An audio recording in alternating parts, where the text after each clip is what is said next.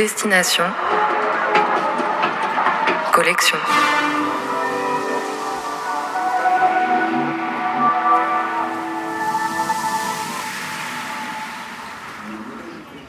Chaque jour, au départ d'une gare parisienne, on prend le train pour visiter l'un des 23 fracs, les fonds régionaux d'art contemporain. Une échappée à travers un paysage, une région, une ville, à la découverte de ces espaces dédiés à l'art, leurs expositions et leurs collections.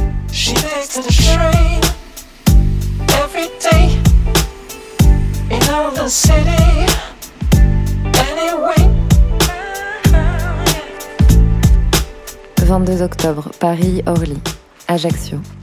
Le petit train qui mène à Corté traverse les montagnes. Il faut escalader la ville jusqu'à la citadelle que l'on voit au loin depuis la gare pour parvenir dans l'enceinte du frac Corsica qui domine la vallée.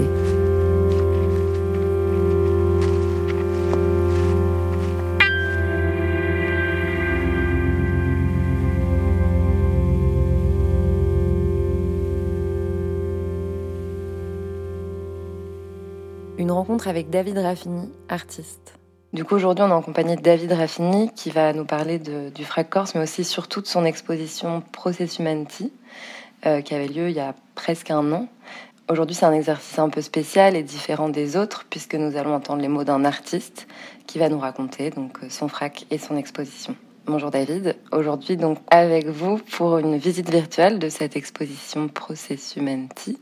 Pour vous expliquer un petit peu le, projet de cette exposition, c'est une exposition qui a commencé il y a quasiment un an puisque c'était le 17 juillet de l'année dernière. Et cette exposition a été euh, initiée enfin, par le, par le, FRAC Corse qui m'a invité à revenir un petit peu sur les traces de mes, de mes pas d'étudiants puisque c'est un, un bâtiment même que je connaissais bien, dans lequel euh, j'allais euh, à l'université, puisque cette ancienne caserne militaire qui était euh, occupée dans différents temps de, l'histoire de, la ville de Corté a été par la suite occupée d'une autre manière par l'université et par des bâtiments et des, des, services communaux, je dirais. Et lorsque j'étais étudiant, donc il y a plus de dix ans maintenant à Corté, j'étais euh, donc, euh, je, suivais des cours d'histoire de l'art notamment et de pratique artistique dans ces bâtiments même. Donc c'est une histoire pour moi qui est tout à fait particulière de revenir un petit peu sur les sur les bancs de l'école, j'ai envie de, dire, et de euh, d'y venir cette fois-ci, non pas pour aller voir des expositions au FRAC comme je le faisais quand j'étais étudiant, mais pour y faire une exposition. Donc la question pour moi, de cette exposition était toute particulière et l'histoire que je voulais raconter avec cette exposition était toute particulière. Dix ans après, vraiment, ma première collaboration avec le FRAC Corse, parce que la première, une des premières euh, choses que j'ai fait avec le FRAC Corse, après mon passage à Corté en tant qu'étudiant, donc après mes études à la Ville Arson, que je finis en 2007, ça a été de faire un workshop avec le, FRAC Corse qui m'invite et euh, qui m'invite aux côtés du, du, pavillon du Palais de Tokyo, qui était euh, dirigé, qui est dirigé par, par Angelech à l'époque. Et euh, on réalise un travail ensemble. Et c'est peut-être euh, ce qui a été pour moi le point de départ quant à ma volonté de, de, de, faire une exposition dans ce, dans ce frac. En 2007, euh, au mois de septembre, je fais un workshop avec une petite équipe d'artistes et nous sommes dans les environs de la ville de Sartène, dans le sud de la Corse. Euh, et, donc on rencontre un lieu qui est, tout à fait particulier en bord de mer, un, de ces jolis lieux que l'on trouve en, Corse, une côte qui est encore aujourd'hui assez euh, protégée, assez vierge, mais euh, qui, pour, cette, pour la protéger, a dû parfois lutter contre tout un tas de, choses de différentes manières. On connaît ces différentes luttes qui ont permis de protéger ce littoral, par exemple. Et une de ces luttes, dont on ne parle pas forcément, est une lutte plus citoyenne qu'une lutte nocturne, où les habitants de ce lieu s'étaient regroupés ensemble pour s'opposer à un projet immobilier. Et en, guise d'opposition, ils avaient investi un lieu qui était le lieu prévu pour bâtir un, grand lotissement en bord de mer, et ils avaient commencé à, disperser des déchets. Et euh, ces déchets se sont accumulés pendant des années, le projet a avorté, et euh, aujourd'hui ce lieu euh, reste encore un lieu qui est en friche et dans lequel on trouve des traces résiduelles de cette, action militante des, citoyens qui s'étaient opposés à ce projet immobilier. Et oui, exactement. Enfin, en 2007, en fait, ce que je fais, c'est simplement, je me, je me promène, hein, parce que un workshop, c'est souvent des, des, promenades et des, et réflexions où on se donne le, temps de, marcher, par exemple. Et dans une de ces marches autour du périmètre du lieu dans lequel nous résidions, je découvre un lieu qui était un lieu euh, euh, non, pas, au départ. Au départ, c'était une marche diurne qui m'a amené dans sur, un, chemin euh, qui était barré avec des cailloux et, et des objets en fond qui, qui, qui, brillaient un peu plus que les arbres, on va dire. Et donc, je me suis aventuré dans ce chemin et j'ai découvert un lieu qui était un lieu qui était autrefois carrossable avec des, panneaux électriques, etc. Tout qui était prévu en fait pour faire des aménagements. Et tout ceci était investi de différents euh, gravats, de différentes carcasses de voitures, etc. Une esthétique qui, euh, euh, aujourd'hui encore, me correspond assez bien pour parler de, création, je dirais. Et peut-être maintenant qu'on a différents éléments, on va essayer de s'amuser à, se promener dans cette exposition virtuelle. Et, je pense que le début de cette exposition, il commence vraiment au portail du musée avec une image. Cette image, on ne comprend pas de quoi il s'agit dans un premier temps, et il faudra chercher un petit peu. Ce que j'aime bien lorsque moi je visite une exposition, c'est les choses qui m'amènent à, m'expliquer les œuvres. Et là, dans, ce cas de figure, ça me semblait intéressant de montrer cette image. Cette image est l'image d'un jardin, sur on ne comprend pas d'où il vient ce jardin. Si l'on est attentif, on, remarque que dans, dans cette image, en haut à droite de l'image, se trouvent deux ombres. Et ces deux ombres si on les regarde attentivement, on voit qu'il s'agit non pas de deux ombres, mais de deux stèles. Et euh, on comprend peut-être, si on regarde et non pas que l'on voit la chose, qu'il s'agit euh, de sépulture. Euh, et du coup, c'est elle qui nous amène à rentrer sur le parvis du musée. Et sur le parvis du musée, il était intéressant pour moi de venir mettre deux pièces la première est une, pièce qui, qui introduit véritablement le, parcours et qui s'appelle le Laucundo Palone, je crois euh, en elle-même, de plusieurs périodes de l'histoire et de comment il est possible d'interpréter ou de réinterpréter sans cesse. Le Laocoon était déjà une interprétation de la mythologie qui va donner, pendant sa redécouverte au XVIe siècle, d'autres réinterprétations qui vont donner euh, un mouvement grotesque qui, pendant lequel euh, à partir du, XVIe siècle, on va revenir sur ces, sur ces figures apotropaïques, etc.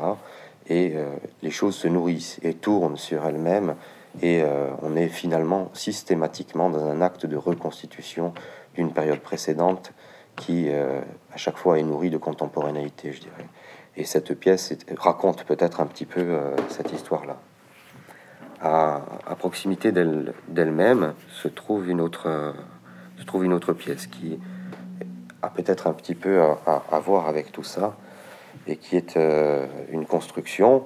Cette construction est faite de, barils de barils d'huile ou de pétrole qui sont euh, rouillés. C'était une ancienne bergerie en tout cas dans laquelle nous allions jouer quand j'étais enfant et qui déjà me fascinait à l'époque parce que il y avait pour moi cet objet qui était euh, à la fois quelque chose qui dissonnait dans l'environnement et dans, la nature, se flétrissait sur lui-même et, cette corrosion l'amenait à devenir quelque chose dont on avait quasiment l'impression qu'il s'agissait d'un bloc minéral. D'ailleurs, j'ai ce souvenir aussi de ce ticket de caisse à l'entrée de l'expo, ticket de caisse sur lequel, dans mon souvenir, ne sont que des, des plantes, des graines. du coup, ce ticket de caisse, il a une histoire particulière. Il s'appelle le jardin. Et euh, le jardin, c'est euh, encore une fois le, résidu d'une action que j'ai menée. Euh, c'est une liste de plantes. pendant un de mes, de mes voyages euh, ailleurs, en, Pologne en l'occurrence, je, traînais dans la ville euh, à la recherche de toutes sortes d'histoires. Ce sont des lieux qui sont empreints d'une histoire particulière parce qu'ils ont vécu des, guerres et, particulièrement dans la région dans laquelle j'étais. J'ai donc décidé de, retourner sur les lieux une fois que j'avais découvert ce, cimetière. Je suis d'abord allé à Castorama, qui était une chaîne de, de, bricots, de supermarchés qui se trouvait à côté. Et j'ai acheté tout le rayon botanique qui se trouvait sur place, parmi lequel il y avait des salades, des fleurs, des, toutes sortes de, variétés maraîchères et, euh, et, surtout des fleurs. Et je suis retourné un, jour, particulièrement pour cette action, j'ai pris mon vélo, je suis retourné dans ce cimetière, j'ai sauté à nouveau le grillage et j'ai semé toutes ces graines dans le, dans le, dans le cimetière, dans le jardin. Pour moi, le ticket était un peu comme un poème d'ailleurs, et il ouvrait l'exposition avec un autre texte qui était lui écrit par votre main. Oui, alors c'est un texte qui s'appelle Après la pluie. C'est un des textes qui me mène à, faire de la peinture lorsque je suis gamin, puisque je grandis un petit peu avec ce texte. Je grandis avec ce texte simplement parce qu'il a été écrit par mon père à l'époque et que, qui, écrivait des, des choses. Et c'est un texte qui commence par dire Pour mon plaisir, le ciel s'était retourné au fond d'une flaque d'eau. Je me suis arrêté au bord du ciel, et pour la première fois, je l'ai regardé d'en haut. Le ciel s'était retourné au fond d'une flaque d'eau. Je me suis arrêté au bord du ciel, et pour la première fois, je l'ai regardé d'en haut. Il était d'une profondeur insondable, chose que je n'avais trop bien réalisée, chaque fois que le regardant longuement d'en bas depuis la terre, j'avais essayé de me persuader de son infinie profondeur. Devant cette abîme vertigineuse, je fus à la fois saisi d'une grande crainte et du désir de m'y précipiter. Je n'avais qu'un pas à faire, je le fis. Quelle ne fut pas ma déception que de constater qu'au lieu d'être entraîné dans une chute sans fin à laquelle j'aspirais, le ciel se refusait à moi. J'en conçus un vif déplaisir. Force me fut de constater, enfin, que j'avais été victime d'une terrible illusion, et que ce ciel que j'avais osé regarder d'en haut je ne pouvais aller le chercher à mes pieds dans les profondeurs de la terre même, que ce n'était pas un ciel de chute, mais d'ascension. Après la pluie de Paul Raffini. Lecture Sarah Lanos. texte-là, je crois, est, important dans le sens où c'est lui qui dit au regardeur Regarde. C'est à toi de, transformer les choses et d'un rien, tu peux en faire euh, quelque chose qui te porte ou qui te transporte. Le rapport à la pratique, quand on rentre dans cette deuxième salle d'exposition, on rencontre euh, trois choses, trois installations, un tableau, euh, une série d'éléments métalliques qui se trouvent au mur et un autre tableau au fond.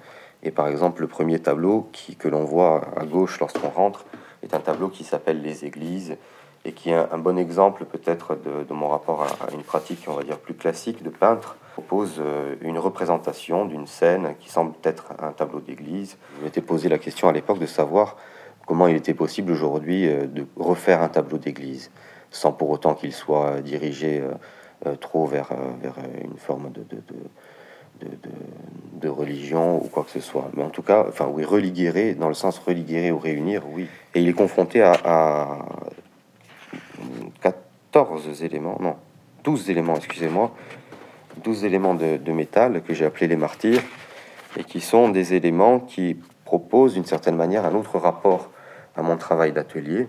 L'atelier est quand même euh, un, lieu qui compte, c'est mon église d'une certaine manière.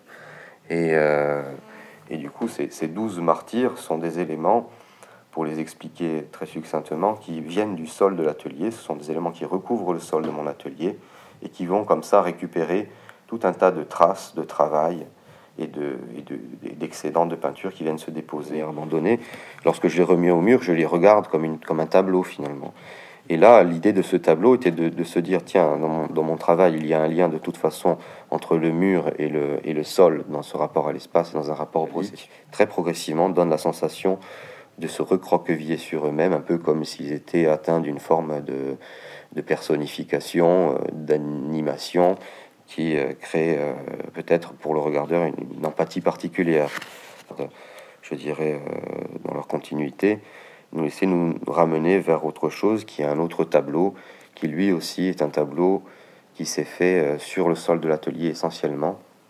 C'est un tableau qui s'appelle Landscape, parce qu'on sent qu'il y a un rapport à une abstraction lyrique et gestuelle qui est, vraiment débridé d'une certaine manière, mais l'organisation de la, de la, chromologie finalement de cette, de cette surface peinte donne la sensation d'un paysage, d'où son titre.